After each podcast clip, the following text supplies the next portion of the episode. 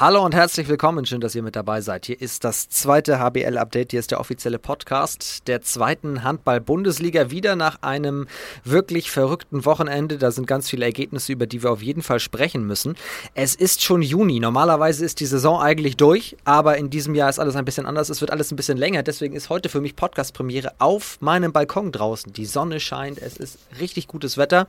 Und ich habe mir aus Eisenach Daniel Dicker zugeschaltet, der vor einer Weltkarte Karte sitzt, aber ich glaube drinnen ist. Moin Daniel.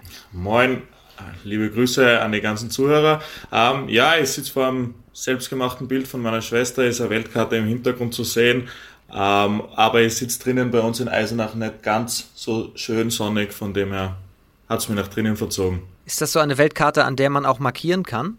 wenn du an einem gewissen Ort warst? Nein, das ist so ein, so ein Nagelbild, äh, was dann mit Fäden ausgesponnen wird. Ah, okay. Also äh, steckt steckt einige Zeit dahinter und ähm, ja, im Nachhinein hat mir meine Schwester dafür verflucht, weil ich es mir von ihr gewünscht habe, aber Wie lange saß sie dran? Oh, schon mehrere Stunden und es sind auch äh, mehrere hundert Nägel und mehrere Meter Fäden da drin äh, versponnen worden, von dem her ähm, ja, bin ich mega dankbar dafür und äh, finde es unglaublich cool. Das ist Geschwisterliebe. Das ist Geschwisterliebe. Auf jeden Fall. So, aber wir machen jetzt auch eine kleine Reise. Wir gucken natürlich auf Eisenach, aber du nimmst uns auch mit in dein Heimatland nach Österreich. Da bist du Nationalspieler und hast ganz viel zu erzählen. Deswegen legen wir direkt los. Jetzt das zweite HBL-Update mit Daniel Dicker. Viel Spaß.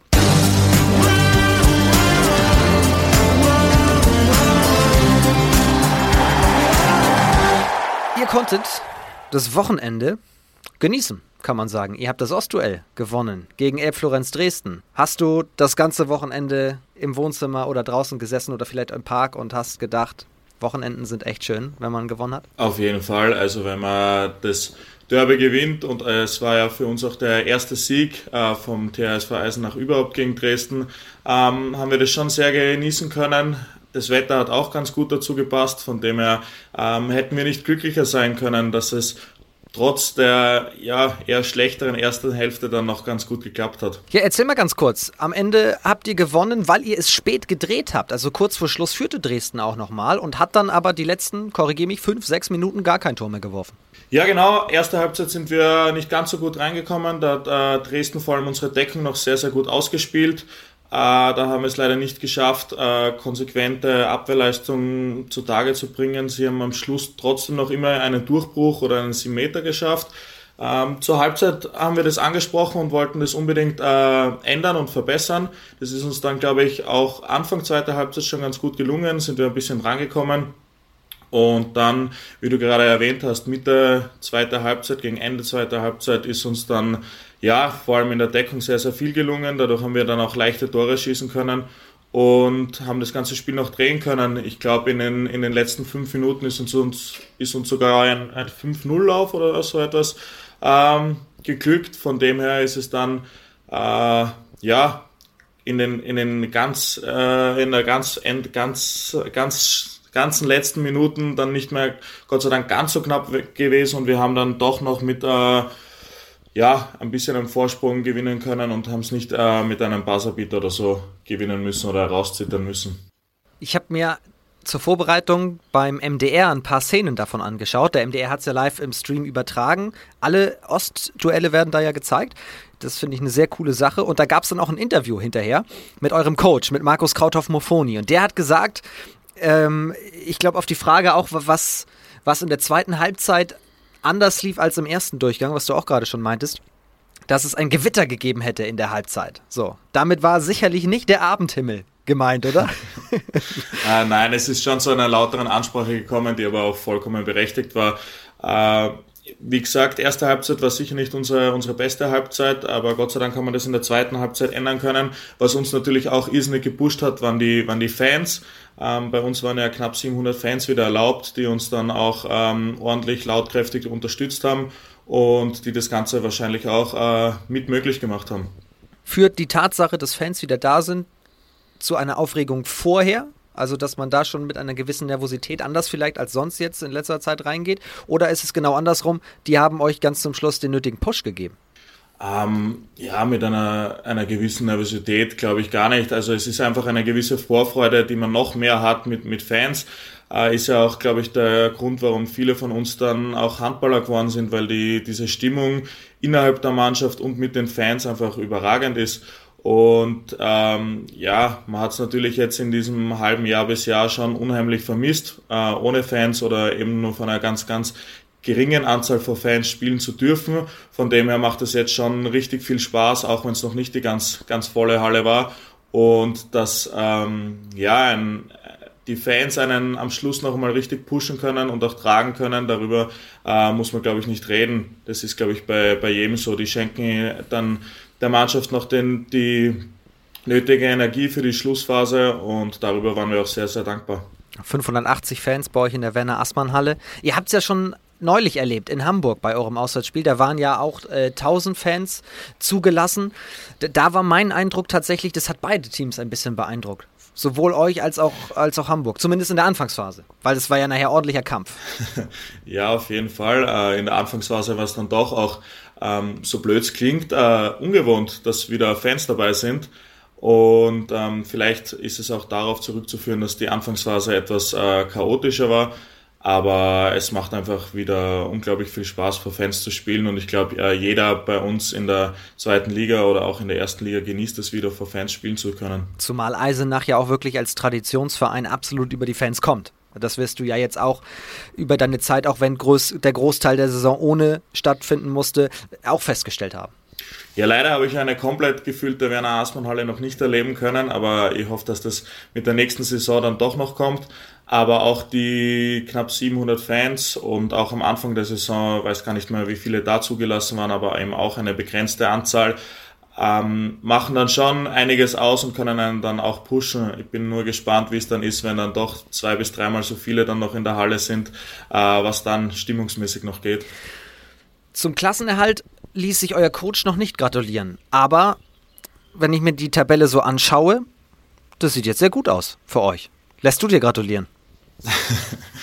ähm, ja, ich weiß noch nicht, ob es rein rechnerisch auch schon komplett durch ist, aber ich denke schon, dass wir sehr, sehr wahrscheinlich den Klassenhalt ähm, gesichert haben. Noch dazu haben wir noch zwei Heimspiele, die wir auch noch unbedingt gewinnen wollen. Von dem her ist ähm, unsere Saison eigentlich noch nicht ganz vorbei. Aber wir sind natürlich glücklich, dass wir da jetzt nicht äh, noch in den Strudel unten hineingekommen sind, was das Ganze natürlich noch ähm, kräftezerrender und anstrengender gemacht hat. Aber so haben wir zwei Heimspiele, ein Auswärtsspiel in Bittigheim. Die wollen wir im besten Fall natürlich alle drei gewinnen und uns dann auch in der Tabelle einfach noch ein bisschen besser platzieren. Wenn ich darauf schaue, also ihr habt jetzt 33 Spiele, 29 Punkte auf der Habenseite, 29 Pluspunkte. Konstanz als erster oder als gerade erster Absteiger von der Tabelle her 21 Punkte. Es sieht gut aus, wobei man jetzt sagen muss, Wilhelmshaven werden ja noch Punkte abgezogen. Das heißt, Stand jetzt wäre Konstanz drin. Und deswegen lass uns noch mal ganz kurz, bevor wir auf deine Karriere schauen, auf den vergangenen Spieltag schauen. Also wäre jetzt gerade äh, Schicht im Schacht, würde Konstanz drin bleiben, weil es gab einen absoluten Krimi am Wochenende, das Unentschieden gegen Emstetten. Und äh, das war in Emstetten. Konstanz holt einen Punkt und ich habe mir von Markus Dangers mal eine WhatsApp-Sprachnachricht hier schicken lassen. Der war ja bei uns ja auch schon im Podcast zusammen, äh, zusammengeschaltet und dann habe ich ihn mal gefragt, wie lief so das Spiel, wie war es für ihn auf der Platte? So die ganz klassische Frage und das hat er geantwortet. Ja, das Spiel gegen Emstetten war wie ein kleines Finale schon für uns. Wir haben jetzt natürlich in den nächsten Wochen äh, sehr viele Endspiele und da war es der erste Schritt den wir machen mussten, wo wir uns ähm, klar waren, dass wir auf jeden Fall Punkte mitnehmen müssen.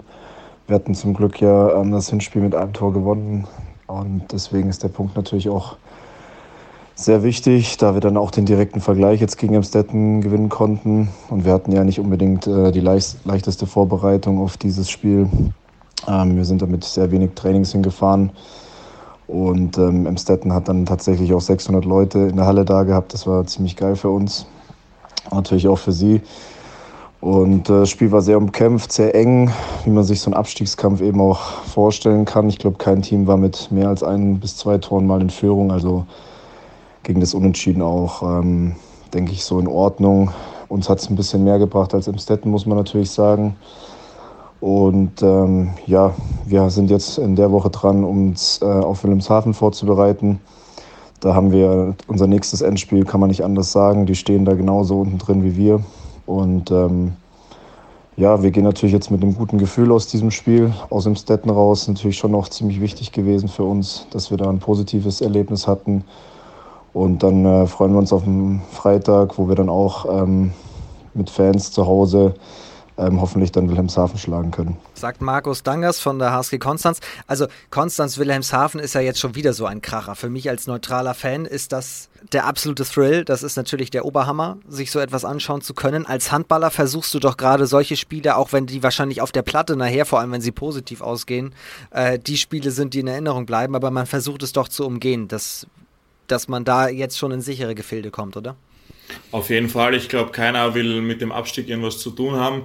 Aber irgendwer muss ja ähm, im Abstiegsrennen ähm, mitspielen. Äh, von dem her ist es, glaube ich, ähm, wie Markus Tanger schon gesagt hat, einfach ein, ein, jedes Spiel ist dort dann ein Endspiel und es kann auf jeden Punkt, auf jedes Tor noch drauf ankommen. Das darf man auf keinen Fall unterschätzen. Die zweite Liga ist unfassbar eng, auch wenn man sich dann das Aufstiegsrennen anschaut. Von dem her ja, das sind die Spiele, die zu dem Sport dazugehören. Und äh, man genießt sie, glaube ich, erst, wenn man dann den Klassenhalt sicher hat. Die Regelung, dass der direkte Vergleich am Ende des Tages zählt und nicht die Tordifferenz, was macht das mit euch als Handballern? Ja, man denkt während dem Spiel dann oder auch in der Spielvorbereitung schon daran, ähm, um eben auch, äh, falls man dann vielleicht auch keine Chance mehr auf den Sieg hat, dass man zumindestens drüber nachdenkt, okay, man hat das Hinspiel mit vier Toren gewonnen, dann schauen wir wenigstens, dass wir das Rückspiel nur mit drei Toren verlieren. Äh, ich glaube, dass das vor allem auch ähm, ja, ganz, ganz äh, wichtig ist um, um die Klasse zu, zu halten. Also ich glaube, dass da Konstant schon mal einen guten Schritt gemacht hat, jetzt gegen Amstetten das direkte Duell zu gewinnen. Man wird sehen, ob es entscheidend ist am Schluss oder ob es ja vielleicht auch ähm, anders gereicht hätte. Wer macht denn auf dich da unten den sichersten Eindruck, um die Klasse zu halten? Oh, ganz schwierige Frage, weil äh, alle drei Mannschaften jetzt eigentlich auch äh, gut gepunktet haben und äh, auch immer wieder für, für meine Begriffe zumindestens auch überraschend gepunktet haben. Äh, von dem her, ähm, ja, kann man es einfach nur genießen als neutraler Fan, wie, wie spannend es da unten zugeht. Und ich glaube, man kann sich einfach bis zum letzten Spiel auf ein, ein sehr knappes Rennen da einstellen gute Voraussetzungen hat wahrscheinlich Konstanz, ähm, weil sie doch ein Spiel weniger haben als Amstetten, den direkten Vergleich und einen Punkt mehr. Aber ja, es stehen noch genug Spiele an, dass sich das auch alles ähm, wenden kann. Ja, das stimmt. Das stimmt. Und da wieder, wir haben 7. Juni. Das ist wirklich völlig verrückt, dass da noch so viel jetzt gerade offen ist. Ich stelle auch gleich weniger gemeine Fragen, dann geht es nämlich um dich und deine Karriere. Aber eine muss ich noch stellen. Wie siehst du denn den Aufstiegskampf?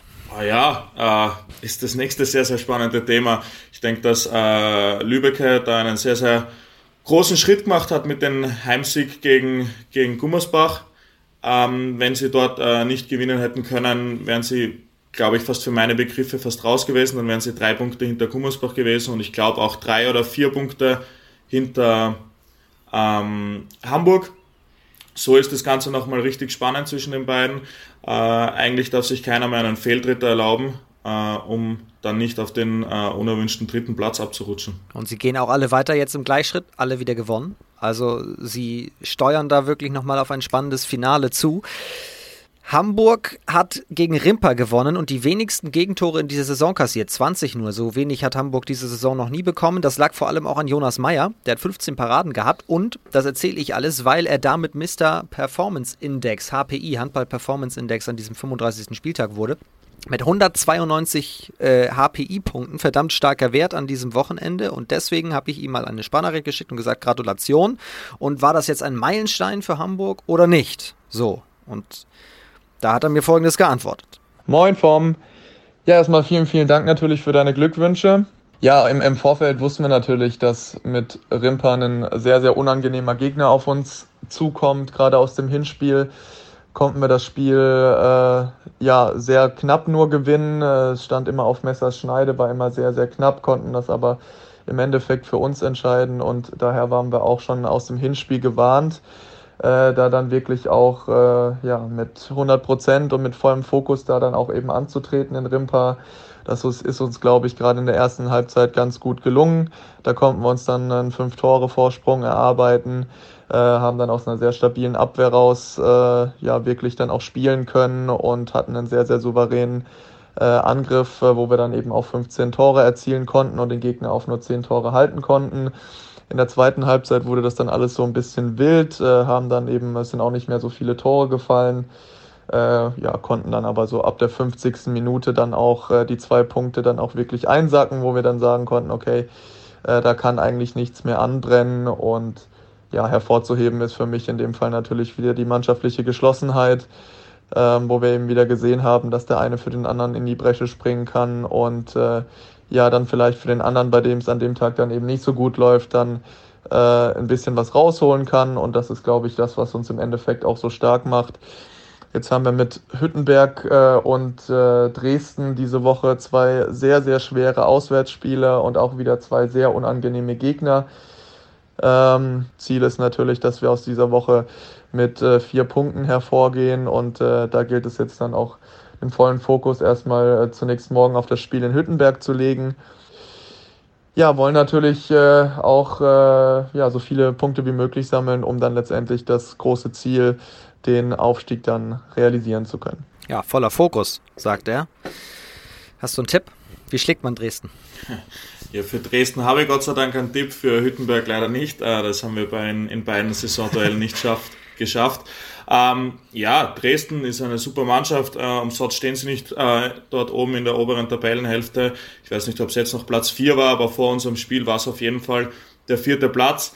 Ähm, ja, man muss einfach äh, am best, im besten Fall auch eine, eine sehr, sehr gute Deckung gegen sie stellen und äh, vorne im Angriff einfach seine, seine Chancen nützen. Ähm, sonst nützen sie das auch äh, mit ihrem Tempospiel auf jeden Fall gnadenlos aus. Eine letzte Sache noch zum Spieltag, denn wenn wir über HPI-Werte reden, müssen wir an den Kreis gucken, denn der beste Kreisläufer dieses Wochenendes war Peter Walz von Eisenach. Eine kurze Anmerkung zu ihm. Was war das für ihn, äh, von ihm für ein Spiel? Ja, ein sehr, sehr gutes. Ich glaube, er hat vier, vier Tore für uns gemacht, aber äh, was noch mehr herauszuheben ist, ist, dass er einfach sehr, sehr viele Symmeter auch für uns rausgeholt hat und auch vorne wie hinten ein sehr, sehr wichtiger Baustein für den Sieg war. Auch wenn er dann in der zweiten Halbzeit äh, mit den zwei Minuten Strafen ein bisschen gehandicapt war und dann den Angriff Abwehrwechsel vollzogen hat, aber Peter ist für uns ein, ein unglaublich ähm, wichtiger Mann, vorne wie hinten und auch für die Mannschaft, weil er einfach ein, ein super Typ ist. Von dem her freuen wir uns sehr, dass er es auch in die Mannschaft des, des Spieltags geschafft hat. 141 HPI-Punkte hat er sich geholt. Also das ist ja der Handball-Performance-Index, der eingeführt worden ist. Da kann man sich das alles transparent und datenbasiert mal anschauen, wer wie gut am Wochenende war. Klickt euch mal rein auf liquimoli-hbl.de De. So, jetzt gucken wir mal uns an, was ist denn Daniel Dicker eigentlich für ein Typ? Der Mann aus Österreich in Eisenach. Du kommst ja aus Graz. Bist du da auch geboren? Ja, genau. Ich bin gebürtig, gebürtiger Grazer, bin dort geboren, aufgewachsen und ähm, ja, habe dort auch meine, meine handballerische oder die, den Großteil meiner handballerischen Ausbildung genießen können. Bitte sei mir nicht so richtig böse, aber was die Geografie von Österreich anbelangt, bin ich nicht der, der, der ganz Beste. Aber ich glaube, das ist irgendwo, ist es im Süden? Es ist im Süden, es ist dann ähm, schon relativ nah an der Grenze zu Slowenien, ist die zweitgrößte Stadt in, in Österreich und knapp eineinhalb Stunden südlich von Wien. Also das ist dann eigentlich so der beste Anhaltspunkt, glaube ich, den, den kennt man aus Österreich. Wie weit sind da die Berge entfernt? Auch nicht weit. Also man, man hat es nicht weit zu den Bergen. Die besten Skigebiete gibt's äh, ja auch in der Nähe oder mit die besten. Ich denke, man kann in ganz Österreich auch gut Skifahren. Aber ja, innerhalb von ein paar Stunden ist man eigentlich in, in einer Vielzahl von Skigebieten. Stimmt, in Österreich ist der nächste Berg nie so ganz weit, ne? Nein, da sind wir schon auch äh, gesegnet, muss man sagen. Also es ist schon sehr schön auch bei uns. Ähm, kann ich nur jedem empfehlen, ist eine, einen Urlaub, eine Reise wert. Also bist du auch Skisportler oder, oder hast es zumindest in deiner Freizeit schon oft getan? Auf jeden Fall, äh, in der Jugend äh, schon noch sehr häufig, äh, in den letzten Jahren leider nicht mehr ganz so oft. Erstens, weil die Zeit fehlt und zweitens, ähm, weil es einfach auch wegen den Verletzungen ein bisschen, bisschen riskant ist, kann auch doch immer was passieren. Aber in der, in der Jugend sehr oft und auch ähm, ja, mit sehr viel Spaß an der Sache. Mein Vater war früher sogar Skilehrer während seiner Studienzeit. Von dem her ähm, würde ich sogar behaupten, dass ich ganz, ganz gut Skifahren kann.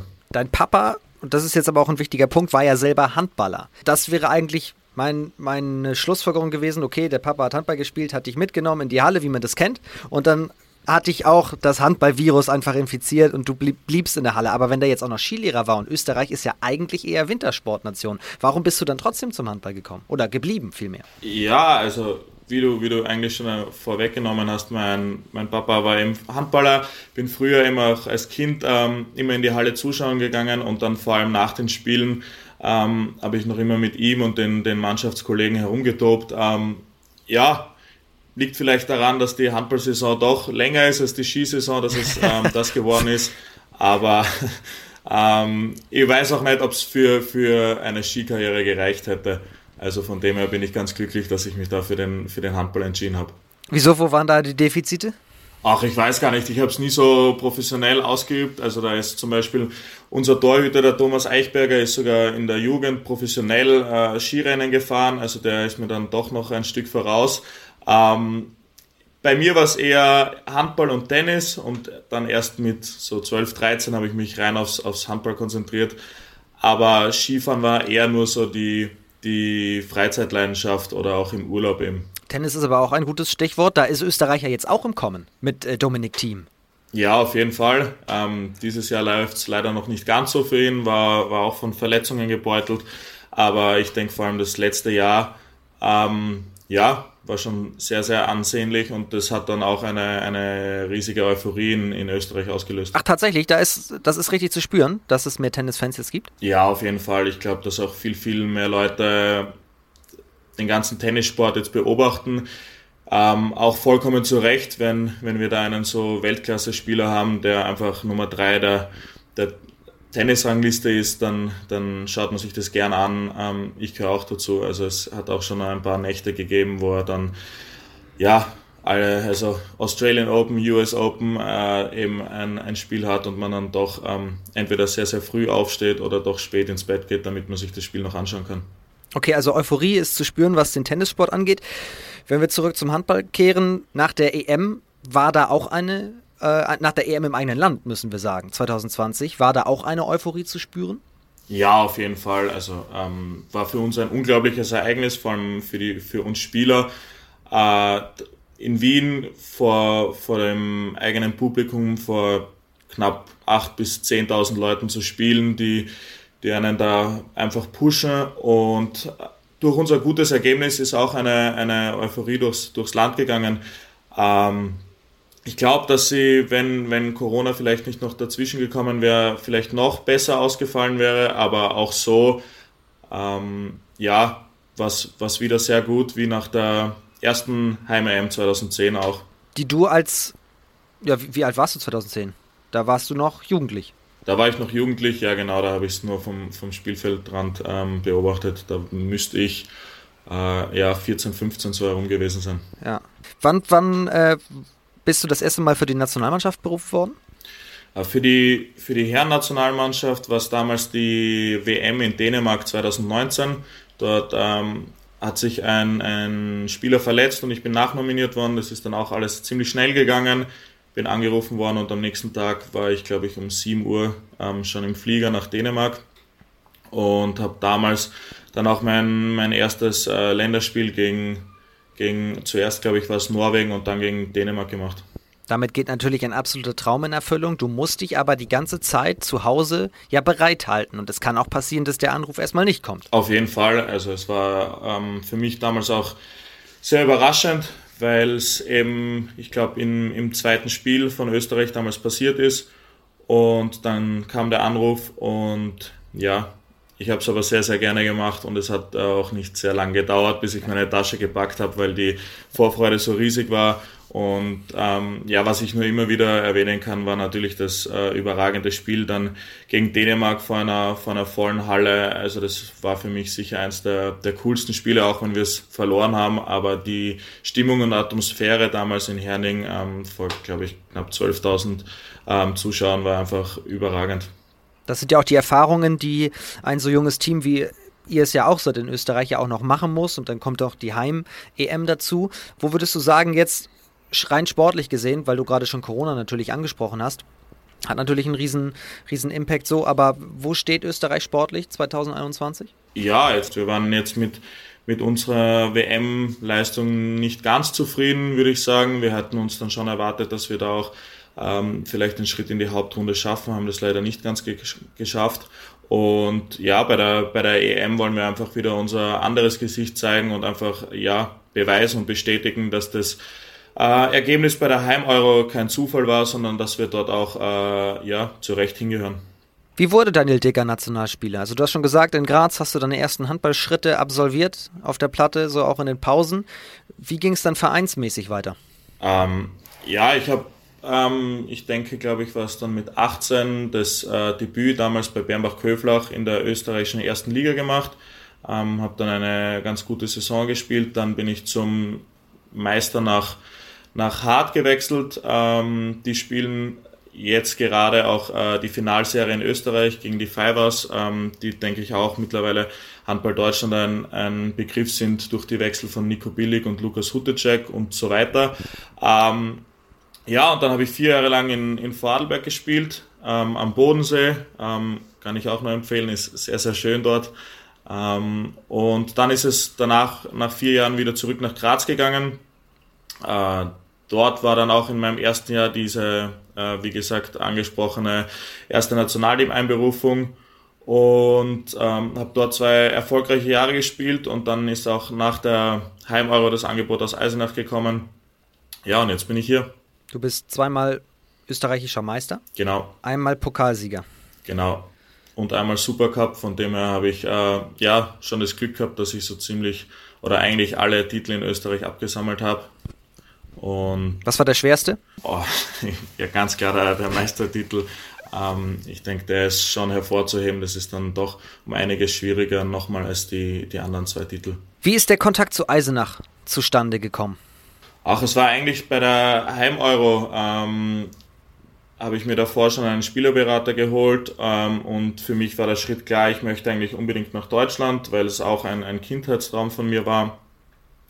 Und während der Europameisterschaft wollte ich mich eigentlich noch nicht damit beschäftigen, weil ich eben die volle Konzentration auf die Europameisterschaft haben wollte. Und ja, dann, wie die EM zu Ende war, ist der Kontakt durch äh, René Witte zustande gekommen dann habe ich mir das Ganze in Eisenach angeschaut und war davon überzeugt und ähm, dann war nur noch ein paar Kleinigkeiten zu klären und dann war für mich klar, okay, es geht nach Eisenach. Was natürlich eine sehr interessante Geschichte ist, du bist nicht der einzige Österreicher, der dann äh, nach Eisenach gegangen ist, sondern du hast gleich den Torwart mit eingepackt. Stimmt das eigentlich, ähm, dass ihr zusammen mit dem, also mit dem Auto das erste Mal hochgefahren seid nach Eisenach? Ja, genau. Also Thomas kommt ja auch aus Graz und hat mit mir zu der Zeit auch in Graz gespielt.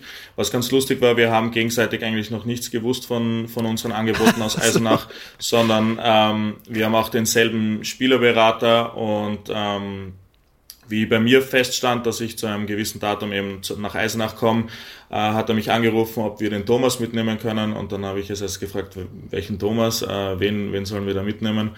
Und dann hat er mir gesagt, ja, eben Thomas Eichberger. Und dann habe ich gesagt, ja, natürlich. Also ähm, habe nicht gewusst, dass er ein Angebot hat. Also ähm, ja, sind wir dann gemeinsam nach Eisenach, haben uns das, äh, wie gesagt, ähm, damals angeschaut, haben ein Spiel angeschaut, haben uns ähm, die Gegend äh, zeigen lassen und haben dann auch wieder unabhängig voneinander die Entscheidung getroffen, dass wir nach Eisenach gehen. Okay, es ist nicht so, dass es euch nur im Doppelpack gibt. Nein, uns, uns kann man auch einzeln bekommen.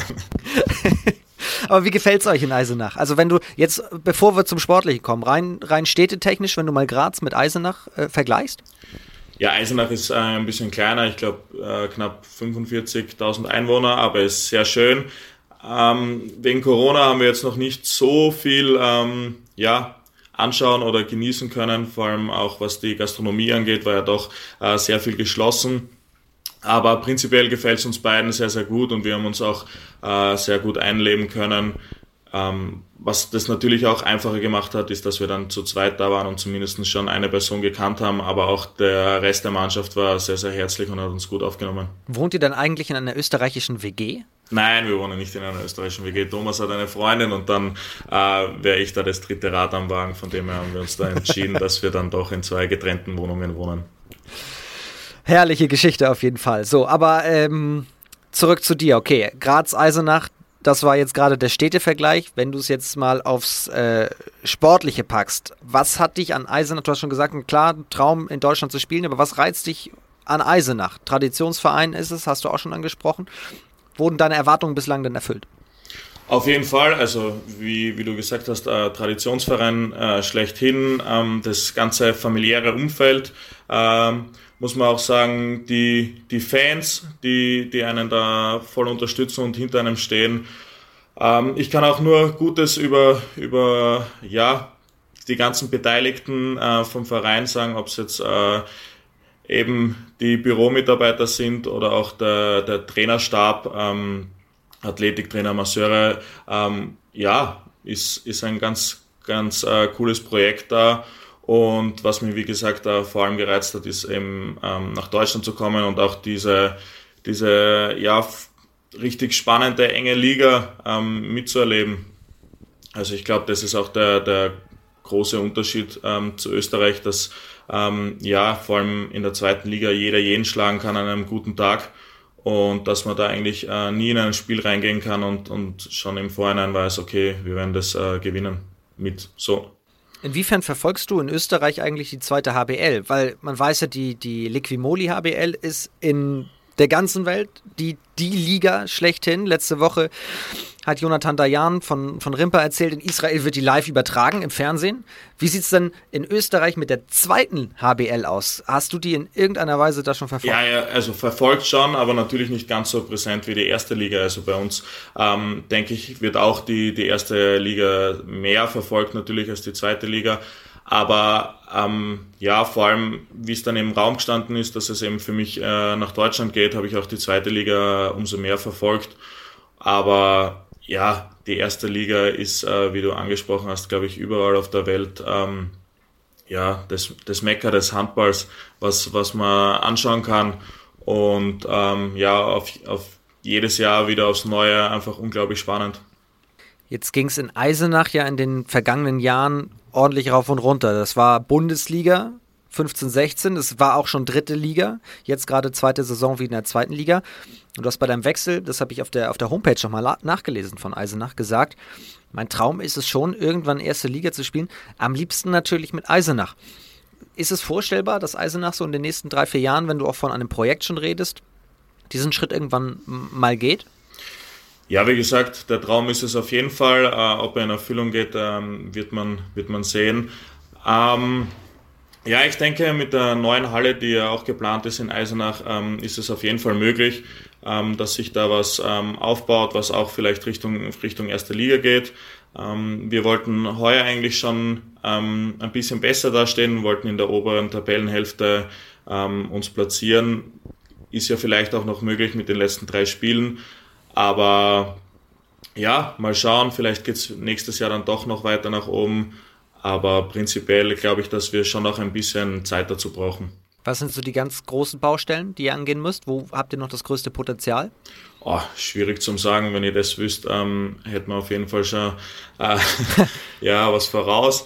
Aber ich denke einfach auch die, die Konstanz. Also wir haben, wir haben sehr viele gute Spiele gehabt, aber dann auch wieder ja, einige schlechte Spiele, wo wir wirklich unter unseren Erwartungen zurückgeblieben sind. Ähm, ich glaube, das ist auch mit das Schwierigste in der zweiten Liga, dass man einfach da immer konstant, konstant gut spielt. Ähm, das macht, glaube ich, auch die drei Vereine ganz oben jetzt gerade an der Spitze aus, dass sie einfach äh, ja gegen, gegen jeden ähm, ihr Bestmöglichstes rausholen und äh, damit einfach so viele Siege wie möglich holen.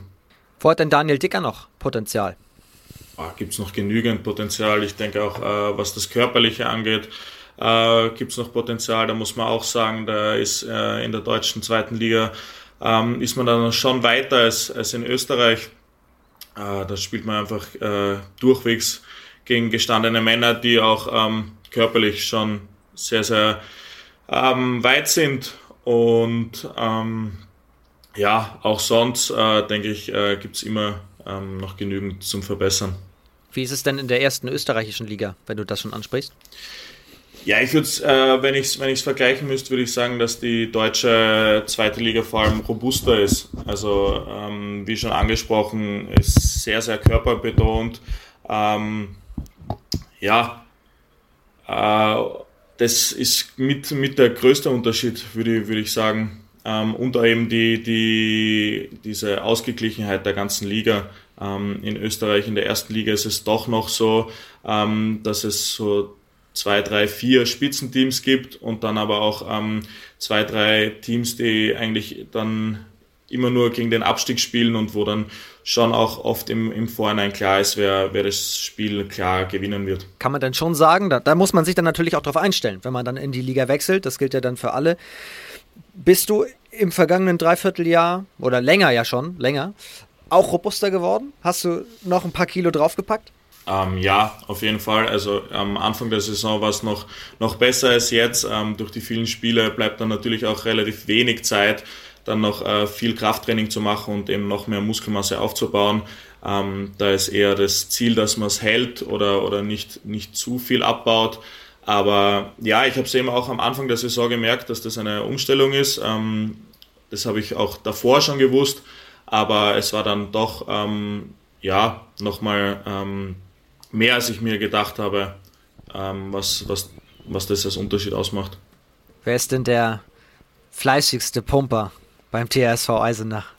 Oh, da gibt es einige zurzeit, vor allem die verletzten Spieler bei uns. Wir haben ja leider äh, zwei langzeitverletzte Spieler, die sich beide das Kreuzband gerissen haben. Ich denke, die verbringen zurzeit äh, mit Abstand die meiste Zeit im Kraftraum, um eben an ihrem Comeback zu arbeiten. Ähm, bei, bei uns, beim restlichen Team, ist es jetzt, wie gesagt, durch die äh, letzten Wochen und auch Monate, wo sehr, viel, sehr, sehr viele Doppelrunden auch angestanden sind, ähm, ja, waren wir nicht mehr ganz so häufig dort anzufinden. Aber du kommst ja auch noch über deine Größe, müssen wir sagen. Du bist, bist du genau zwei Meter eigentlich oder noch ein bisschen größer? Ja, ich sage immer 1,99, weil mir das als Zahl äh, besser gefällt, aber ich glaube, ich bin zwei Meter, ja. Zwei Meter. Was gefällt dir mit der Größe eigentlich am besten? Abwehr oder, oder Angriff? Ah, mir gefällt beides. Ich spiele sehr, sehr gern Abwehr, ähm, weil man eben dort auch ähm, ja, richtig äh, gefordert wird. Ich spiele eben auch äh, hauptsächlich im Mittelblock, ist jetzt, glaube ich, keine, keine leichte Aufgabe, ähm, vorne wie hinten ähm, dann Mittelblock und halb links zu spielen, äh, weil dann doch recht wenig Zeit bleibt, um sich irgendwie einmal auszurasten. Aber es ist eine Aufgabe, die mir sehr, sehr viel Spaß macht. Und ähm, ja, vorne hat man natürlich auch Vorteile, ähm, mit der Größe durch die Würfe aus der zweiten Reihe. Äh, und im Mittelblock, sage ich mal so, schadet es sicher auch nicht, um äh, den einen oder anderen Block zu machen.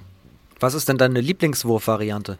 War ganz klar der Sprungwurf. Also ähm, ich bin jetzt äh, nicht dieser unglaublich technisch versierte Spieler, den man, äh, weiß ich nicht, mit, mit Abknickwürfen und so. Äh, ich denke, ich bin äh, ganz okay, was auch den Schlagwurf und Hüftwurf angeht, aber vor allem mit meiner Größe ist, glaube ich, der, der Sprungwurf auch der, der wichtigste Wurf oder der, der wahrscheinlich am häufigsten angewendet wird. Dann gibt es noch ein paar Fragen nach der Zukunft. Du musst uns gleich natürlich auch noch den kommenden Spieltag tippen. Das ist so die ganz nahe Zukunft am Wochenende. Vorher einmal folgende drei Fragen. Wo steht denn die österreichische Nationalmannschaft in fünf Jahren? Oh, ich hoffe in den Top Ten. Ähm, ich denke, äh, wir wollen, wie gesagt, unser Ergebnis von der Heim-Euro festigen. Wir wollen uns dort äh, festspielen. Ich denke, wir haben auch jetzt sehr, sehr viele gute Spieler, die nachkommen, die jetzt eben auch nach Deutschland wechseln oder überhaupt in Top liegen. Ähm, und wir wollen uns dort einfach festigen. Äh, ich denke, wir sind auf einem guten Weg, vor allem mit der angesprochenen Jugend, die danach kommt. Und ähm, vor allem auch, wenn dann äh, unsere Spieler so wie Nico Billig auch wieder fit sind aus der Verletzung, denke ich, ähm, machen, geben wir da ein gutes Mannschaftsbild ab. Zweite Frage, wo steht der TSV Eisenach in fünf Jahren? Gute Frage. Äh, ich hoffe natürlich, dass wir ähm, ja da vielleicht auch schon was mit dem Aufstieg in die erste Liga zu tun haben oder uns eben sonst ähm, immer weiter festigen im oberen Tabellendrittel ähm, der zweiten Liga. Das wäre so das, das Ziel. Vielleicht ahnst du, welche Frage jetzt kommt. Wo siehst du Daniel Dicker in fünf Jahren? Ja, im besten Fall in der ersten Liga. Ähm, wenn es geht mit dem TSV Eisenach, wenn äh, wenn es nicht ganz klappt, dann vielleicht auch mit einem anderen Verein mal schauen. Ähm, ist wie gesagt noch immer ein Traum von mir, in der ersten äh, Handball-Bundesliga zu spielen und dort eben auch noch einmal die Erfahrung mit den Fans und mit gegen die Top-Mannschaften zu machen. Mal schauen, ob es klappt. Stimmt eigentlich folgende These. Die Mannschaft von Eisenach ist die entspannteste der zweiten HBL. Oh, ich weiß nicht, äh, ich weiß gar nicht, wo du die These aufgeschnappt hast, aber ähm, ja, wir kommen auf jeden Fall übers Team. Denke, haben auch eine, eine sehr, sehr ja, gute Teamchemie, verstehen uns alle sehr, sehr gut, machen auch in, in der Freizeit viel gemeinsam. Von dem her ähm, kann es schon stimmen, aber ich, ich kann eben auch. Ich muss tatsächlich sagen, ich habe die These mir ausgedacht tatsächlich. Oder selber, selber aufgestellt, das klingt besser.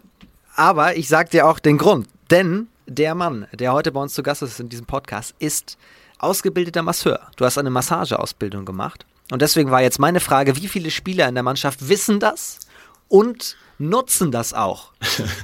Also wissen uns äh, sehr viele, weil ähm, ich gebe, das ist jetzt kein Geheimnis, ich gibt es auch Preis. Äh, ausgenutzt hat es noch keiner. Also ich bin dann wirklich nur als Spieler da tätig. Ähm, wir haben auch genügend Physios und Masseure, die, die uns da sehr, sehr gut betreuen und die, glaube ich, auch schon mehr Erfahrung als ich mitbringen. Ähm, aber ja, mit unseren Physios quatsche ich gern drüber und probiere mir da irgendwie ähm, den Wissensstand auch zu erweitern oder beizubehalten. Ah, okay, und das heißt dann irgendwann, vielleicht, wenn, wenn die Karriere beendet wird im, im Handball, gehst du auch wieder in die Richtung? Das kannst du dir vorstellen? Ja, würde mich auf jeden Fall interessieren, also in die, in die Richtung Physiotherapeut, Masseur. Ähm, ja, weiterhin mit Sportlern zusammenzuarbeiten, würde mich, würde mich interessieren. Wäre so der, der Plan nach der, nach der Handballkarriere, nach der aktiven Handballkarriere. Eine letzte Frage habe ich noch, bevor du den nächsten Spieltag tippst. Wir haben hier die Rubrik Handball verbessern. Da frage ich immer nach Ideen oder nach Dingen, die einen stören. Also gibt es etwas, das die, eine Regel vielleicht, die dir am Handball nicht gefällt oder die dir noch fehlt? Viele sagen hier immer, oder das habe ich schon sehr oft gehört, jetzt siebter Feldspieler stört. Es ging auch schon um die Shotclock. Es ging auch schon um Dinge abseits äh, des Handballs. Was würdest du gerne am Handball verbessern? Ah, uh, gute Frage. Ähm, ja, eben auch in die Richtung würde ich sagen, also dass es einfach, ähm, was das Zeitspiel angeht, ähm, ja noch klarer gemacht wird. Äh, es ist zwar schon mit diesen maximal sieben Pässen, ähm, gibt es eigentlich diese Regel schon, aber es ist dann doch sehr, sehr oft Auslegungssache noch von den Schiedsrichtern, ähm, ob, eben, ob man eben sieben Pässe zulässt oder nicht, äh, dass es da vielleicht auch noch ein, ein bisschen mehr Klarheit gibt. Aber sonst denke ich, ähm, ist unser Sport cool, so wie er ist. Auch wenn natürlich ein, ein 7 gegen 6 jetzt oft nicht äh, so schön anzusehen ist. Aber ja, wenn man die Taktik dahinter versteht, ist es auch ähm, ja, manchmal spannend, das zu sehen, auch wenn es nicht immer so ist. Sagt Daniel Dicker vom THSV Eisenach, der uns jetzt den Blick in die Glaskugel wagt. So, wir schauen mal. 36. Spieltag in der Liga steht an. Also unter der Woche gibt es ja auch noch Nachholspiele. Die könnt ihr alle live sehen auf Sportdeutschland TV. Wir schauen aber auf das Wochenende 11. bis 13.06. Ihr spielt auswärts in Bietigheim. Wie sieht bei euch die Vorbereitungswoche traditionell aus, wenn mal unter der Woche kein Spiel ansteht, sondern ihr tatsächlich eine Woche auch mal Zeit habt, euch vorbereiten zu können? Ja, dann ist es im Normalfall so, dass wir ähm, Montagvormittag eine Lauf- und Krafteinheit haben. Ähm, Abend normales Handballtraining, Dienstag dann auch ähm, Abend Handballtraining, Mittwoch ähm, wieder eine, eine Schnellkrafteinheit und ein Handballtraining. Ähm, ab und zu kommt es auch vor, dass wir am Dienstagvormittag noch eine, eine Wurfeinheit haben. Kommt wie gesagt auch auf die Vorwoche oder die, die jetzige Spielwoche drauf an. Und dann ist eigentlich klassisch, denke ich, ähm, Donnerstag, Freitag, falls wir Samstag spielen, das Abschlusstraining mit, mit Videoschauen und ähm, ja, vor allem viel Taktik. Trotzdem einmal ganz kurz schon vorweggenommen, was glaubst du jetzt so aus dem Bauch aus, was wird die größte Herausforderung gegen Bietigheim? Ja, ihr, ihr Angriffsspiel wieder gut, gutes möglich äh, zu stoppen. Ich denke, wenn wir wieder aus unserer guten Abwehr raus agieren mit, mit den Torhütern als Unterstützung, ähm, können wir ihnen das Leben sehr, sehr schwer machen und auch den, den Sieg holen.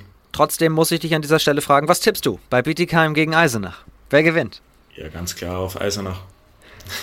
Dann gucken wir auf die anderen Tipps. Es hat tatsächlich auch noch keiner hier in diesem Podcast die ganze Saison auf den Gegner gesetzt. Ich äh, frage es trotzdem immer wieder sehr gerne. So, äh, wir starten mal. Freitag, 11. Juni, Dormagen gegen Rimpa. Ah, spannendes Spiel, aber ich würde äh, Dormagen doch ein bisschen äh, favorisieren, vor allem weil sie zu Hause spielen. Dann spielt Freitagabend äh, der TuS an Lübbecke gegen Dessau. Da glaube ich auch, dass es äh, Lübecker machen wird, weil sie natürlich auf jeden Punkt angewiesen sind, ähm, um das Aufstiegsrennen aufrechtzuerhalten. Dann kommt der vorhin schon angesprochene Kracher. Die HSG Konstanz empfängt Wilhelmshaven. Ja, wieder sehr spannendes Spiel. Äh, uh, ja, Konstanz als Heimmannschaft wahrscheinlich doch äh, leichter Favorit für mich. Jetzt haben wir auch schon so viel über die HSG Konstanz gesprochen. Jetzt wollen wir einmal noch ganz kurz die Wilhelmshavener Seite hören. Ich habe nämlich eine Sprachnachricht bekommen von Tobias Schwolo, der neulich hier schon auch zu Gast war. Also die ganzen ehemaligen Podcast-Leute hier sind heute bei uns auch mit dabei. Tobias Schwolo von Wilhelmshaven. Erste wichtige Frage war natürlich, wie wichtig ist jetzt das Spiel im Hinblick auf den Klassenerhalt. Was glaubt er noch? Sie spielen ja übrigens aber auch noch morgen am Dienstag gegen Rimper und habe ihn natürlich auch gefragt, wie es ihm geht, denn wer die Podcast-Folge mit ihm gehört hat, weiß, er war ganz schön verletzt. Moin Form. Ja, du hast recht. Wobei wir nicht nur ein wichtiges Spiel haben, sondern direkt zwei. Am Dienstag spielen wir gegen Rimper in Rimper und am Freitag spielen wir in Konstanz. Das sind äh, auf jeden Fall zwei enorm wichtige Spiele für uns. Wird auf jeden Fall ein hartes Stück Arbeit, aber äh, ich habe da richtig Bock drauf. Spiele immer gerne gegen Rimper, in Rimper. Äh, das gleiche gilt auch für Konstanz. Sind zwar zwei Kaffeefahrten von, von Wilhelmshaven aus, äh, ja, runter nach Bayern. Ist nicht ohne, aber gut, müssen wir durch. Ähm, ja, an sich geht es mir eigentlich ganz gut. Der Daumen ist ausgeheilt, ausgeheilt. Kann wieder fest aufs Tor werfen. Das ist die Hauptsache. Ähm, ja, aber so an sich äh, ja, gehen uns trotzdem äh, oder brechen viel mehr äh, weiterhin Spieler weg. Diesmal hat es irgendwie Kuna erwischt. Der hat sich die Sehne im Daumen angerissen, gerissen. Der wird anscheinend irgendwie operiert werden müssen so wie ich das mitbekommen habe. Ja. Dafür haben wir jetzt wieder einen, einen Altmeister dabei, äh, wie man das ja schon so ein bisschen mitbekommen hat. Äh, hätte beinahe Olli Körmann am, am Wochenende gespielt. Ähm, ja, mal, mal gucken, ob er morgen äh, mit im Bus sitzt nach Rimper. Wir werden es sehen. Oder ihr werdet es sehen. Also, mach's gut. Dann schauen wir auf den Samstag. Da hat Gummersbach die schwere Auswärtsaufgabe in Aue. Ja, ich denke, dort ähm, wird es Gummersbach machen. Die wollen natürlich auch äh, im Meisterschaftsrennen dabei bleiben. Von dem her ähm, sind sie da eigentlich unter Zugzwang und müssen dort fast gewinnen. Von dem her werden die dort sicher alles reinhauen und probieren, den Sieg zu holen. Dann haben wir den VfL Lübeck-Schwartau, der zu Hause gegen Fürstenfeldbruck antritt. Ja, da denke ich, dass es äh, Lübeck-Schwartau machen wird. Bietigheim-Eisenach hatten wir schon. Dann äh, gucken wir auf Sonntag. Großwallstadt hat Hamm. Ja, da wird es jetzt spannend. Ich, hab, äh, ich weiß nur wegen unserem Nachtragsspiel, dass äh, Großwallstadt ja in, in Quarantäne zurzeit ist, ob das dann äh, schon, schon gespielt werden kann.